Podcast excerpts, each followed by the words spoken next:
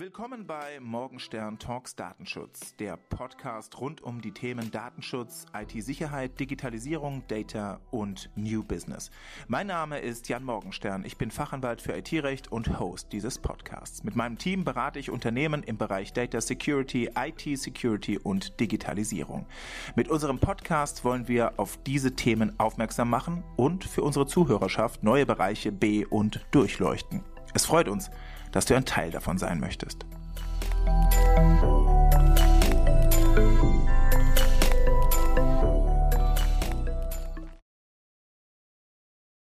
Willkommen zur neuesten Folge, diesmal mit einem Gast, bei dem ich fast etwas stolz bin, dass wir ihn in unserem Podcast begrüßen dürfen. Dr. Dennis Kenji Kipka. Innerhalb der Cyber Security und IT-Sicherheitsrechtsbranche dürfte dieser Name den meisten ein Begriff sein. Allen anderen wird er sich gleich etwas genauer vorstellen.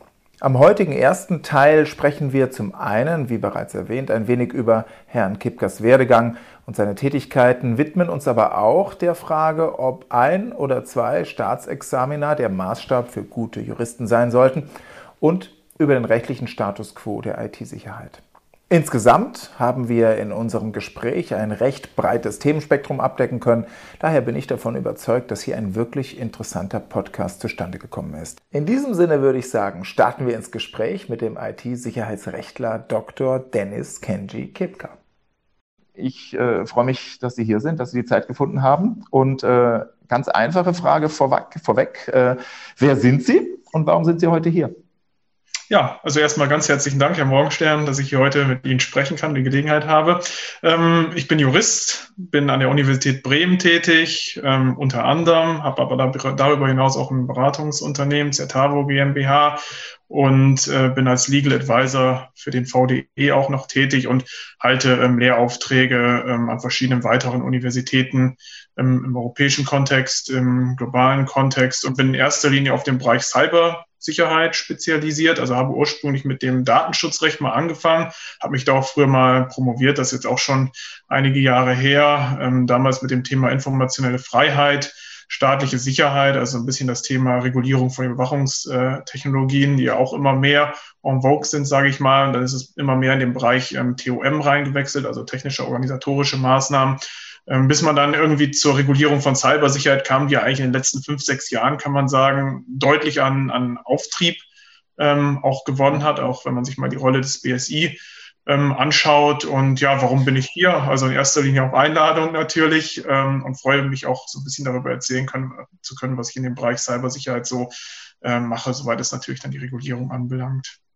Ja, also das heißt, so in Anführungszeichen der ganz klassische Werdegang erstmal als Jurist ne, mit, äh, mit eigentlich einer, ja, kann man schon sagen, eher ähm, klassisch traditionellen Ausbildung, immer noch, muss ich äh, sagen, kann ich mich zumindest erinnern und habe auch äh, die ein oder andere Erfahrung über den ein oder anderen Lehrauftrag in der letzten Zeit noch, äh, ja, ich sage jetzt mal, ähm, in, in Verbindung zu den vielleicht aktuellen didaktischen Methoden mitnehmen können. Aber ich finde immer noch, wenn ich ehrlich bin, dass die, dass die Ausbildung doch ein kleines bisschen vielleicht zu klassisch traditionell orientiert ist, zumindest für den groben Rahmen. Sehen Sie das anders? Das würde mich erstmal noch als jetzt auch Lehrender äh, interessieren aus Ihrer Sicht.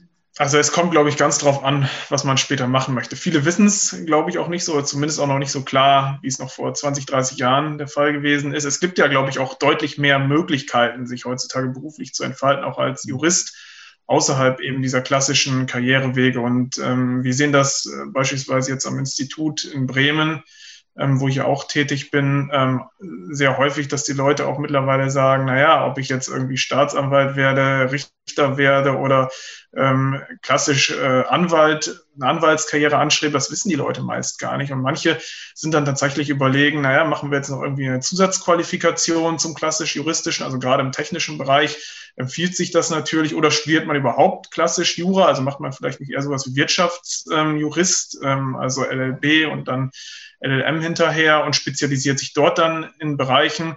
Ähm, wir haben sogar schon Studenten eben gehabt, die ähm, versucht haben, sage ich mal, klassisch Jura zu studieren, das heißt auf Staatsexamen, ganz normal, und nebenher noch ein Informatikstudium ähm, anzugehen, ist natürlich sehr schwer möglich, weil das eigentlich zwei Studiengänge sind, ähm, die erst einmal relativ wenig miteinander vereinbar sind, auf den ersten Blick natürlich auch, auch wenn man vielleicht später Anwendungsfälle hat, wo man gut beides miteinander verknüpfen kann.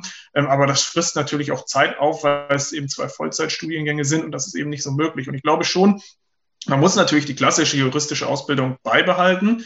Aber ich denke, man muss in Zukunft auch mehr, so, auch mehr diversifizieren. Also die Leute haben eben unterschiedliche Karrierevorstellungen, unterschiedliche Möglichkeiten. Und ich glaube, das wird eben durch diese klassische juristische Ausbildung ähm, auch nicht immer besonders gut wiedergegeben. Und ich glaube, man muss eben auch ähm, ja, in die Richtung schauen, dass man ähm, vielleicht äh, ja, wenn man jetzt sich die klassische juristische Ausbildung ansieht, dann ist es ja oftmals so, dass man sagt, ja, Staatsexamen ist das Nonplusultra und wenn man mhm. jetzt irgendwie Wirtschaftsjura studiert hat, na ja, das ist dann so ein bisschen Jura, aber auch nicht richtig Jura. Da ist immer irgendwie so ein leichter Makel ja noch bei letzten Endes. So, so als Hilfskraft vom Anwalt will ich jetzt mal sagen. Ähm, und man muss da, glaube ich, so ein bisschen rauskommen aus dieser Schiene, weil es einfach ganz unterschiedliche Berufsprofile sind. Also es muss ja nicht eben, eben jeder in der Rechtsberatung ähm, zwingend tätig sein. Juristische Expertise wird auch anderswo benötigt, ähm, ohne dass man gleich rechtsberatend tätig ist. Und deswegen, glaube ich, muss man sich da so ein bisschen auch als konservativer Jurist, wie es ja manchmal so ein bisschen auch der, ähm, der Schein ist, sage ich mal, davon loslösen und ähm, auch alternative Ausbildungsmodelle schaffen, mehr interdisziplinäre Ausbildungsmodelle schaffen. Und gerade in dem Bereich IT und Recht, Datenschutz und Recht, Cybersicherheit und Recht ist das mehr denn je vonnöten, weil ich meine, die Juristen müssen ja letztlich auch die Rechtsvorschriften anwenden können. Sie müssen unbestimmte Rechtsbegriffe auslegen können. Und ähm, das Recht kommt eben an seine Regulierungsgrenze. Also man, man, man sieht das ja immer sehr schön an diesem tollen Begriff Stand der Technik, der sich in der Grundverordnung wiederfindet der sich im IT-Sicherheitsgesetz wiederfindet. Und wenn ich jetzt überhaupt nicht technikaffin bin und nichts mit Technik zu tun habe, ähm, dann kann ich das als Jurist auch nicht richtig bewerten, ob jetzt ein Sachverhalt irgendwie dem Stand der Technik entspricht oder ob das darunter oder darüber liegt. Von daher, ja, in jedem Falle. Also wenn man praxisgerechtes Recht haben will, was eben in der Anwendung immer interdisziplinärer ist, dann braucht man auch Leute, die interdisziplinär ausgebildet sind und wo das auch anerkannt wird. Vor allen Dingen auch anerkannt. Ich denke, das muss äh, tatsächlich auch der Aufruf dann in Richtung Rechtswissenschaft, auch die wirklich klassisch geprägte Sicht der traditionellen Juristen sein, dass man das als zumindest mal gleichwertig anerkennt und nicht immer glaubt, man ist da so ein bisschen ähm, überlegen, weil man vielleicht ähm, in Richtung der klassischen äh, Berufe tendiert äh, und dann, wie Sie es auch selbst ausgedrückt haben, dass man dann äh, da drunter oder daneben oder, oder in anderen äh, Sphären und Sparten irgendwo in dieser, in dieser Gehilfen äh, sozusagen Struktur in Anführungszeichen landet.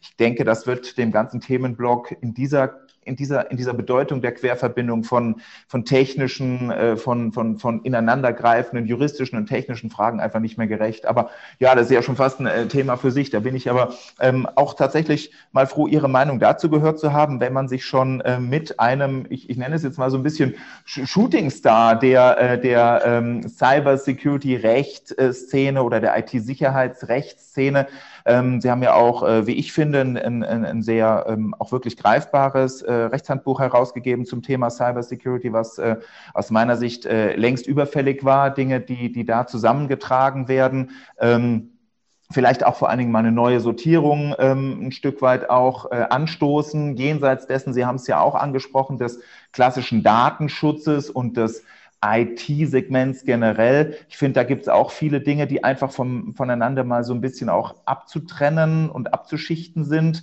Ähm, aber was mich noch interessieren würde, da waren wir noch so ein bisschen stehen geblieben. Also die klassische, in Anführungszeichen jetzt erstmal juristische Ausbildung, mit der Sie dann doch angefangen haben, die Sie abgeschlossen haben.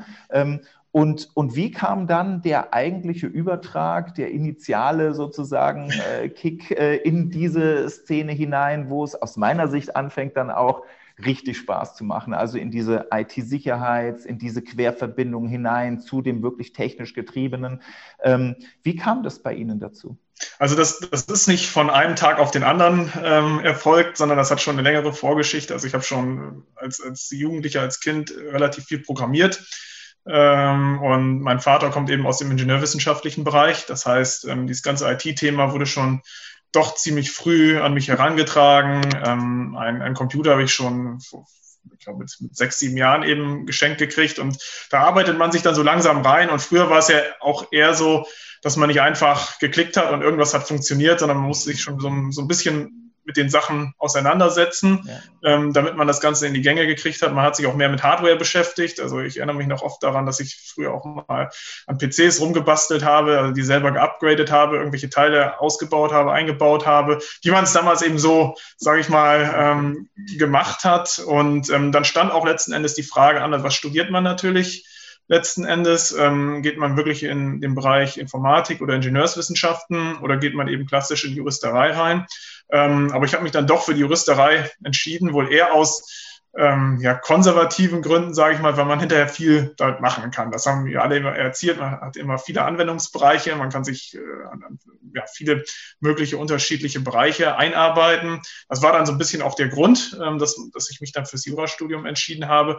Aber auch dort ähm, habe ich dann ja schon relativ schnell eben den Bezug zum Datenschutz ähm, gesucht tatsächlich und ähm, habe auch einige Semester Informatik tatsächlich noch ähm, studiert um, um ja, diese technischen Aspekte noch weiter zu vertiefen. Und ähm, letzten Endes muss man, muss man sagen, ist man eben immer weiter in diesen Bereich reingekommen, vor allem ähm, durch das Thema Überwachung, staatliche Überwachung. Ähm, da hatte ich auch meine Dissertation ähm, im Kern drüber verfasst. Und das war immer so ein Aufregerthema letzten Endes. Also seit dem 11. September haben wir ja. Vielzahl an Überwachungsgesetzen ähm, bekommen, die eben Grundrechte einschränken und ähm, in meinen Augen nicht immer verfassungsrechtlich legitimiert.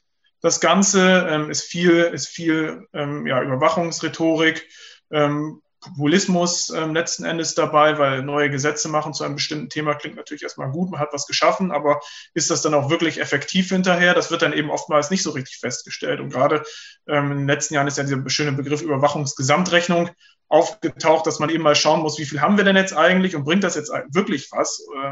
Aber trotzdem werden ja mehr und mehr Maßnahmen geschaffen. Und darüber bin ich dann eben immer weiter in diese Schiene Regulierung ähm, von Technologie, Einsatz von Technologie reingekommen. Und da kommen wir natürlich auch schon relativ dicht in den Bereich Jura dann letzten Endes wieder rein über diese rechtspolitische Schiene. Und da hat sich das so nach und nach ähm, entwickelt. Also es ging eben mit diesen, mit diesen Überwachungsthemen los, die ja auch nicht neu sind oder die werden ja auch schon seit Jahrzehnten letzten Endes diskutiert, aber sind in meinen Augen eben immer wichtiger geworden. Ähm, und dann ging es auch relativ schnell eben auch in diesen Bereich Datensicherheit rein, weil ich habe eben in meiner Dissertation die These vertreten, dass der Mensch letzten Endes der Risikofaktor ist, wenn es um die Datensicherheit geht, also auch getriggert beispielsweise durch das Thema ähm, NSA-Überwachungsskandal, Snowden-Enthüllungen, ähm, also Summer of Snowden 2013, wo ja tatsächlich festgestellt wurde, zum Beispiel, dass auch NSA-Mitarbeiter ähm, kompromittierendes Video- und Bildmaterial von Leuten, die sie überwachen, dann zum eigenen Vergnügen ähm, herumgereicht haben. Also der Mensch und, und, und die Ziele, also manchmal auch egoistischen Ziele des Menschen, führen ja letzten Endes dazu, auch Neugierde, dass, dass persönliche Daten, intime persönliche Daten vielleicht eher kompromittiert werden. Ich habe dann eben damals anhand einer mittlerweile geänderten bundesverfassungsgerichtlichen Rechtsprechung äh, zur automatisierten Kennzeichenerfassung die These aufgestellt, naja, wenn wir Überwachung machen, dann müssen wir es eben so machen, dass möglichst ähm, der Mensch keinen Zugriff auf diese Daten hat und können mhm. vielleicht so eher noch Überwachungsmaßnahmen legitimieren, als wenn jetzt Daten, personenbezogene Daten durch Einzelpersonen regelmäßig ähm, gesichtet werden. Also mittlerweile ist die Arbeit ähm, rechtshistorisch leider, aber die Idee fand ich eigentlich damals ganz interessant und da kommt man natürlich in diese ganzen technischen Bereiche rein und ähm, dann bin ich eben nach und nach auch auf diese zunehmende IT-Sicherheitsregulierung aufmerksam mhm. geworden. Also wenn man mal zurückdenkt, 2010, da kannte das BSI eigentlich so grob gesagt niemand groß. Also ja. Äh, es ist ähm, Security Insidern war das natürlich schon immer ein Begriff gewesen, aber die breite Bevölkerung ähm, hat sich mit dem Thema Cybersicherheit jetzt nicht so groß aus ähm, war wahrscheinlich erster Linie der Schutz des E-Mail-Postfachs, der da irgendwo im Mittelpunkt stand. Genau.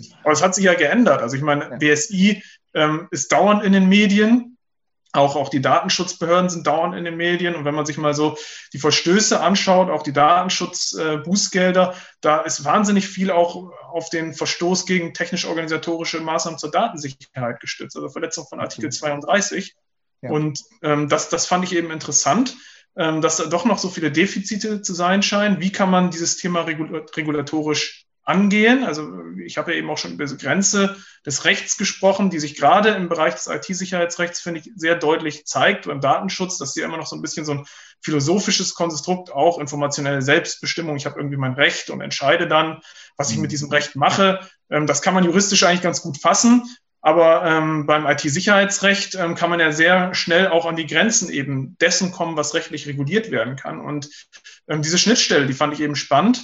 Und ähm, da kam es mir natürlich sehr zugute, dass es auch ähm, umfassende Gesetzgebung seit 2015 gegeben hat, in die man sich natürlich auch ähm, reinknien konnte. Und ähm, gerade auch was dieses Rechtshandbuch Cybersecurity angeht, also ähm, da hat mir eben eine greifbare Publikation tatsächlich gefehlt, gefehlt, die man sich im alltäglichen Betrieb, im Tagesgeschäft einfach auf den Tisch stellen kann und dann eben mal schnell was nachschlagen kann. Also es gab zwar schon ähm, Aufsätze verteilt, irgendwie Vortrag, Vorträge, die man sich anschauen konnte, aber irgendwie alles mal gebündelt zu haben, das, das gab es eben noch nicht so richtig.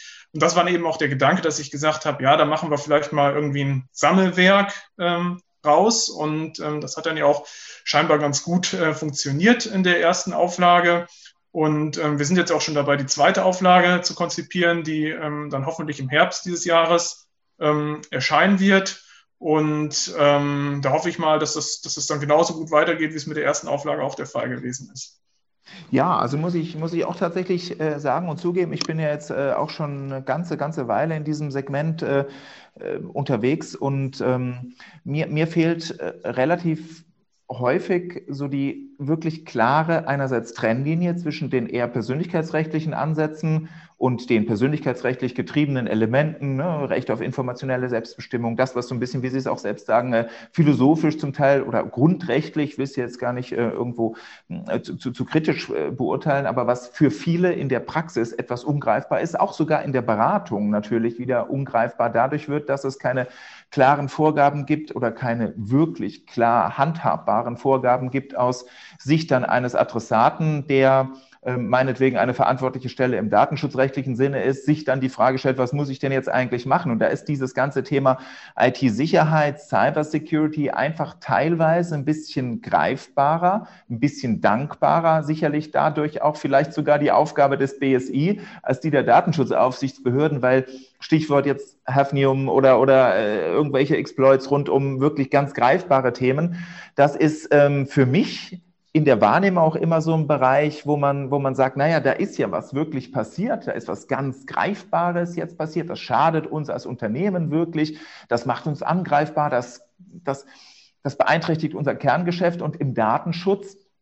Und ich würde mich schon ein Stück weit als Datenschutzrechtler zumindest, wenn man das äh, als Teil der IT-rechtlichen äh, Expertise versucht mitzugreifen, ähm, schon, schon, be, schon bezeichnen. Da ist es aber immer so ein bisschen eine undankbare Aufgabe, sowohl in der Beratung als auch, ich glaube, vor allen Dingen aus dem Wissenschaftstransfer in die Praxis hinein, ähm, zu, zu verdeutlichen, wo jetzt wirklich das Problem liegt. Also das Problem im Sinne von, was macht man als Unternehmen, was macht man dagegen, wo sind die Compliance-Maßnahmen, die ich jetzt irgendwo da, darauf äh, stütze. Und ähm, da, da ist es tatsächlich glaube ich, auch so ein bisschen an der Zeit, diese Querverbindung nochmal so ein bisschen zu schärfen. Der Artikel 32, Sie haben es ja angesprochen, die ganzen technisch-organisatorischen Aspekte im Datenschutz öffnen ja viele Tore, aber manchmal bleibt es dann ja immer noch unter der datenschutzrechtlichen Betrachtung irgendwo zu sehr unter der rein persönlichkeitsrechtlichen Betrachtung auch stehen. Und wenn wir dann in die Cybersicherheits- und IT-Sicherheitselemente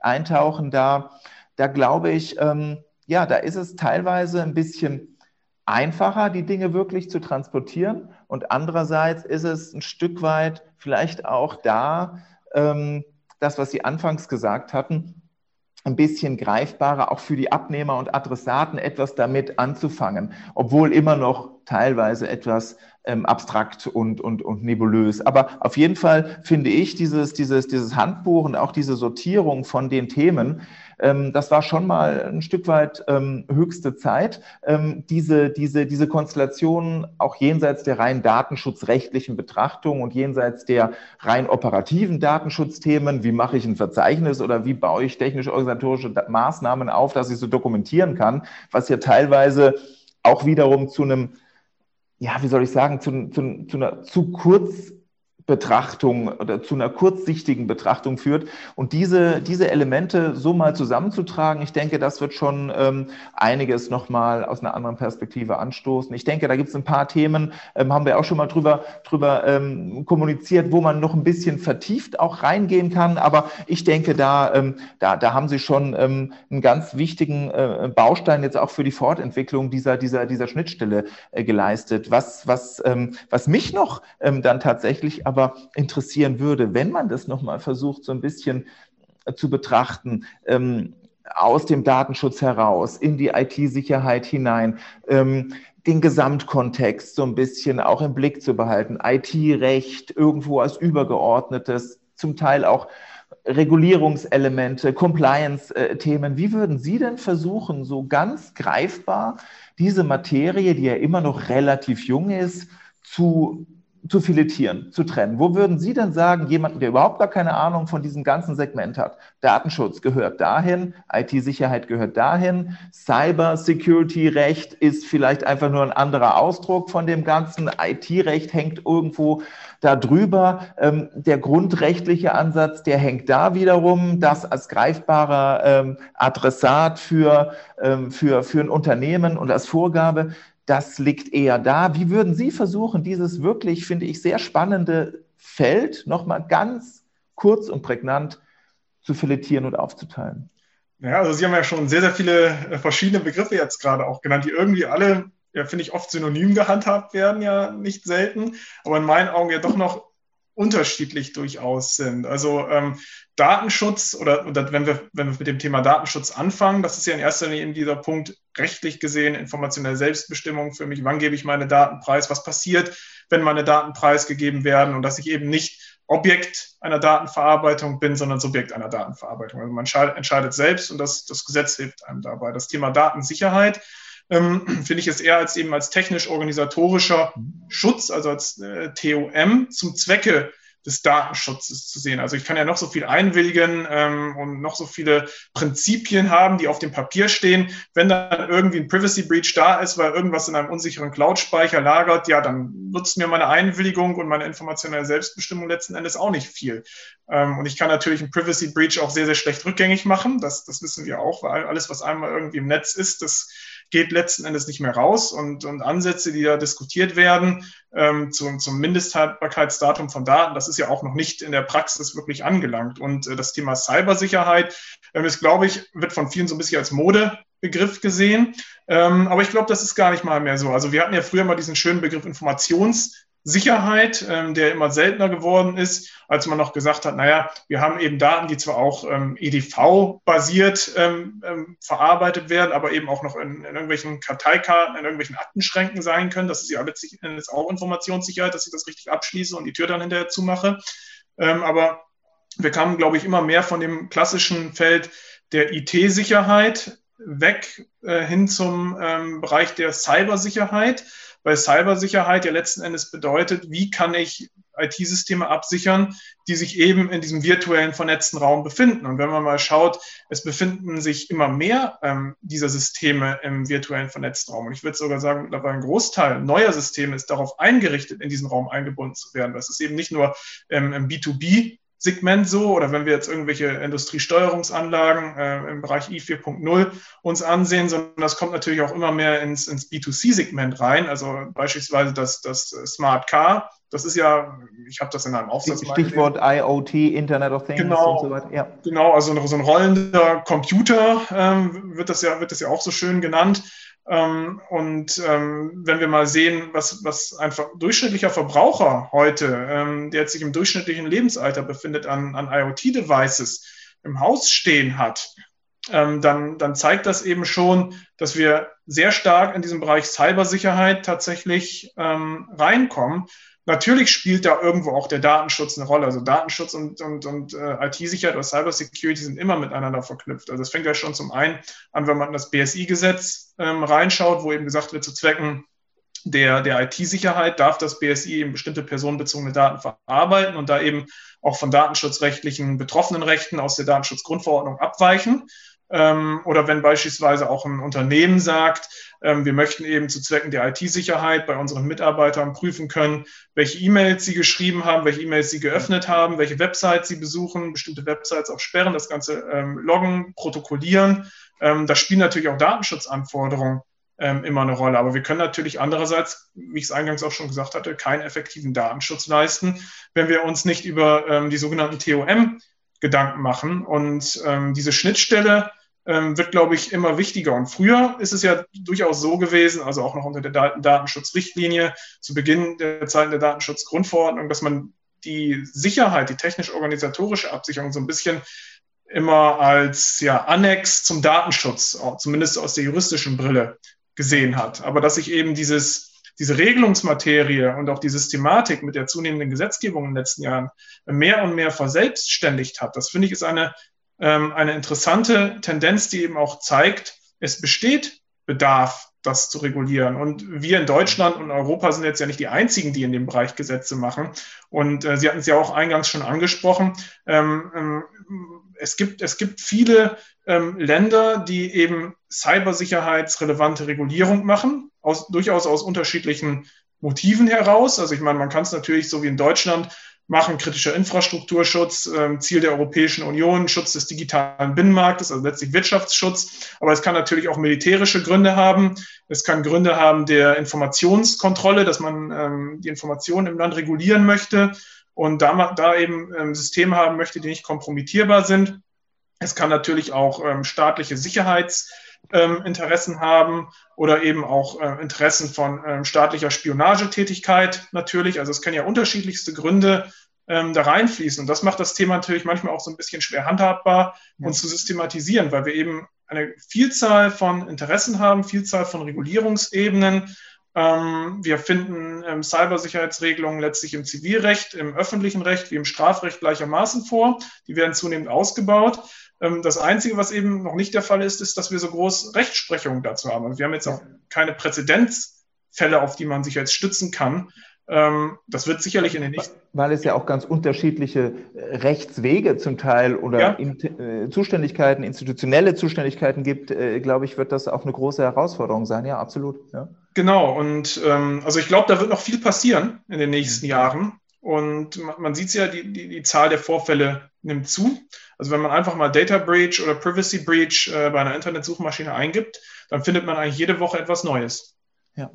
Also was, was, was ich da raushöre, und das sind zwei Dinge, äh, die ich gerne noch mal ein bisschen aufgreifen würde. Ähm, die ähm, Notwendigkeit oder einfach mal die Frage nach einer Notwendigkeit aus Ihrer Sicht einer eher gemeinsameren Regulierung oder eines gemeinsameren gesetzgeberischen Ansatzes im Sinne von wir haben viele Aspekte, viele Perspektiven, viele Normadressaten aus diesem Cyber-IT-sicherheitsrelevanten Umfeld. Ähm, Geschäftsgeheimnisgesetz vielleicht auch noch mal so ein Stück weit als eine weitere ähm, Querverbindung aus meiner Beratungspraxis heraus ganz ganz wichtiger Gesichtspunkt auch noch mal einfließen zu lassen, denn da wird aus der einen Ebene heraus technisch organisatorisch vielleicht eine Maßnahme aufgebaut, die ja dann aber eher aus dem Datenschutzkontext heraus, der persönlichkeitsrechtlichen Schutzperspektive dient, ähm, die aber eigentlich fast eine noch, noch ich will jetzt nicht sagen schlimmere, aber eine eklatantere vielleicht auch ähm, existenziellere Bedrohungslage aus Sicht eines Unternehmens schafft, wenn wenn sozusagen kein Geschäftsgeheimnis mehr ein Geschäftsgeheimnis ist, weil eben es nicht hinreichend geschützt ist. Und man hat es dann ja ganz häufig auch mit unterschiedlichen Abteilungen zu tun. Und da fehlt es mir auch ganz häufig in der Wahrnehmung an einer homogenen Umsetzung im Unternehmen, weil eben die Unternehmen na, logischerweise nur das tun, was gesetzgeberisch vorgegeben ist. Und man hat dann vielleicht Geschäftsgeheimnis irgendwo äh, verankert für sich gedanklich in der Abteilung äh, Intellectual Property äh, irgendwo im Bereich, äh, was weiß ich, äh, Forschung und Entwicklung. Man sieht es aber gar nicht als Querverbindung zum Thema einer Compliance, Datenschutz und IT-Sicherheitsstruktur. Das ähm, würde ich mir irgendwo auch, ich weiß, das ist vielleicht etwas jetzt äh, forsch oder, oder, oder frech oder fordernd, aber ich würde mir irgendwo so ein kleines bisschen da auch eine gesetzgeberische Entwicklung wünschen, die diesen Gleichlauf auch der Perspektiven ähm, versucht zu berücksichtigen und nicht immer nur aus persönlichkeitsrechtlicher oder aus BSI-gesetzlicher Vorgabe heraus politische oder, oder gesellschaftliche Interessen, die ganz wichtig sind, die da dahinter stecken. Aber wenn so viele Interessenlagen da, da zum Teil einfach auch aneinander vorbei ähm, Berücksichtigung in Spezialgesetzen finden, dann meine Beobachtung, fehlt es so ein bisschen dann auch an der, an der, an der, an der wirklichen Umsetzung logischerweise als Konsequenz. Wie glauben Sie, kann man da herangehen, das zu vereinheitlichen? Schwierige Frage. Ja, das ist, das ist eben der große Punkt. Also ich sehe das genauso wie Sie. Wir haben eben durch diese ganzen vielen verschiedenen Anknüpfungspunkte sehr, sehr viele gesetzliche Regelungen. Und es ist irgendwie schon paradox, wenn man sich mhm. mal das Thema äh, Cybersicherheitsregulierung anschaut, sprechen wir in erster Linie aktuell vom BSI-Gesetz, also vom IT-Sicherheitsgesetz 2.0, vom Befugnisausbau des BSI. Wir sprechen ähm, vielleicht auch noch über die NIS-Richtlinie, über NIS-2-Richtlinie auf europäischer Ebene und die ENISA.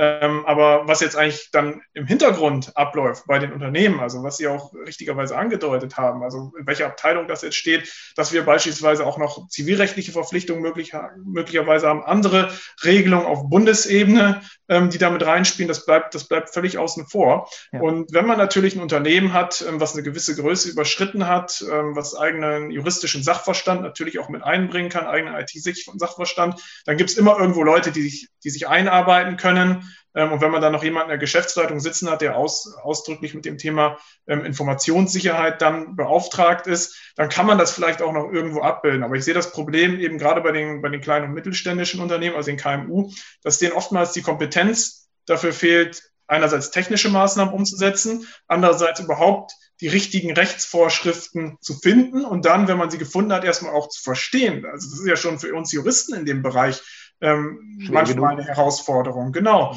Und ähm, da werden auch viele, glaube ich, so ein bisschen allein gelassen. Wir haben Bußgelder und ja ohnehin schon äh, Haftungsregelungen seit jeher. Also man kann ja auch in viele, in viele ähm, ähm, ja, Generalklauseln aus dem Zivilrecht, Sorgfaltspflichten und so weiter, ähm, ja ganz klar nicht nur Datenschutz reinlesen mittlerweile, sondern auch Datensicherheit oder Informationssicherheit.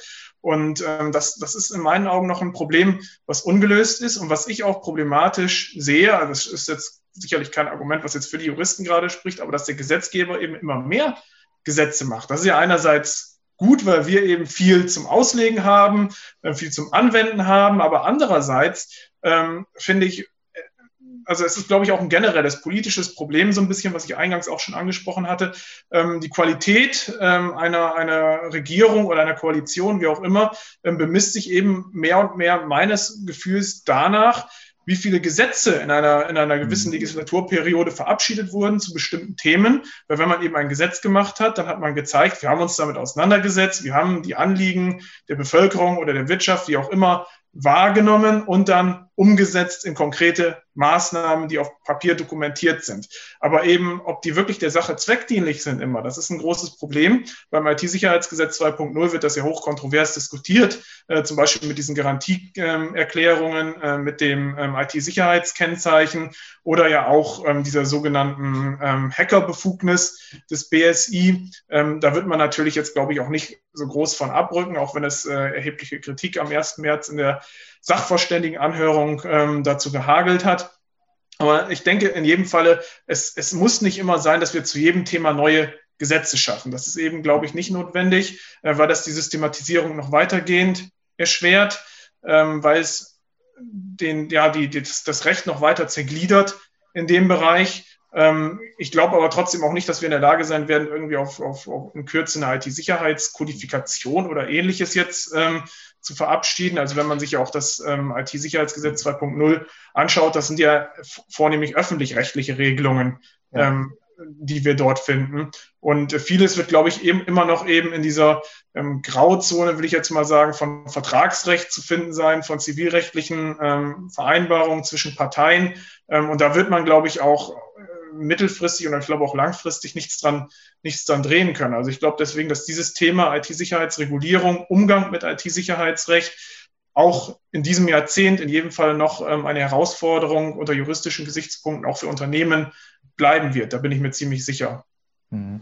Ja, das glaube ich auch und damit wahrscheinlich auch eine der größten Herausforderungen für jede, egal welcher Couleur, äh, Regierung, egal auf welcher Ebene. Denn äh, einerseits die Rahmenbedingungen ändern sich ja technisch so wahnsinnig schnell und, ähm, und andererseits, und da bin ich jetzt mal so ein bisschen bei dem, was ich mal, wie, wie Sie auch äh, vor einer Weile ähm, als, als, als Jurist in der Ausbildung gelernt ähm, habe, äh, es geht ja ähm, immer um die Frage, und das ist immer so ein bisschen das Schwierige, es Nichtjuristen zu transportieren. Und das, glaube ich, führt dann auch zu diesem zum Teil Aktionismus auf, auf, auf politischer Ebene. Es ist ja gar nicht immer notwendig, neue Gesetze zu machen. Es gibt ja genügend, äh, hinreichend genügend Gesetze, Tatbestände. Und es ist ja dann eben auch gerade die, ähm, ja die Aufgabe eines Juristen in der Rechtsanwendung, Auslegungstatbestände sozusagen heranzuziehen und die Auslegung der bestehenden Normen ähm, ein Stück weit ähm, vielleicht in den Mittelpunkt zu stellen. Denn ähm, das sehe ich als vielleicht noch kritische Anmerkung zu der immer weitergehenden Regulierung durch immer speziellere Gesetze. Das wissen wir ja, dass der Wortlaut nun mal die Grenze jeglicher, jeglicher, Ausbild, äh, jeglicher Auslegung ist. Und wenn wir im Ergebnis dann ähm, ganz spezielle und immer speziellere Gesetze haben, die immer nur punktuelle Sachverhalte erfassen, dann wird es uns vielleicht auch ein Stück weit ähm, gar nicht so möglich sein, mit diesem Rahmen dauerhaft umzugehen. Aber na gut, das, ähm, das ist wahrscheinlich immer in solchen Materien der Fall, wo das Technische, das Faktische, das Praktische ein Stück weit das Juristische immer überholt. Das scheint mir eine gute Stelle zu sein, um einen kleinen Cut zu machen. In der nächsten Episode werden wir uns den Auswirkungen der DSGVO auf die Globalisierung widmen. Auch den Einfluss von Datenschutz auf aktuelle Corona-Maßnahmen wollen wir uns dann etwas genauer ansehen. Bis dahin kann ich euch nur nahelegen, uns auf Social Media zu folgen. Alle Links findet ihr in der Infobox. Dort erfahrt ihr natürlich auch, wann der zweite Teil dieses Gespräches veröffentlicht wird. Am einfachsten wäre es aber, unseren Podcast zu abonnieren. Auch das würde uns freuen. Wir hören uns in circa zwei Wochen wieder. Bis bald und bis dann.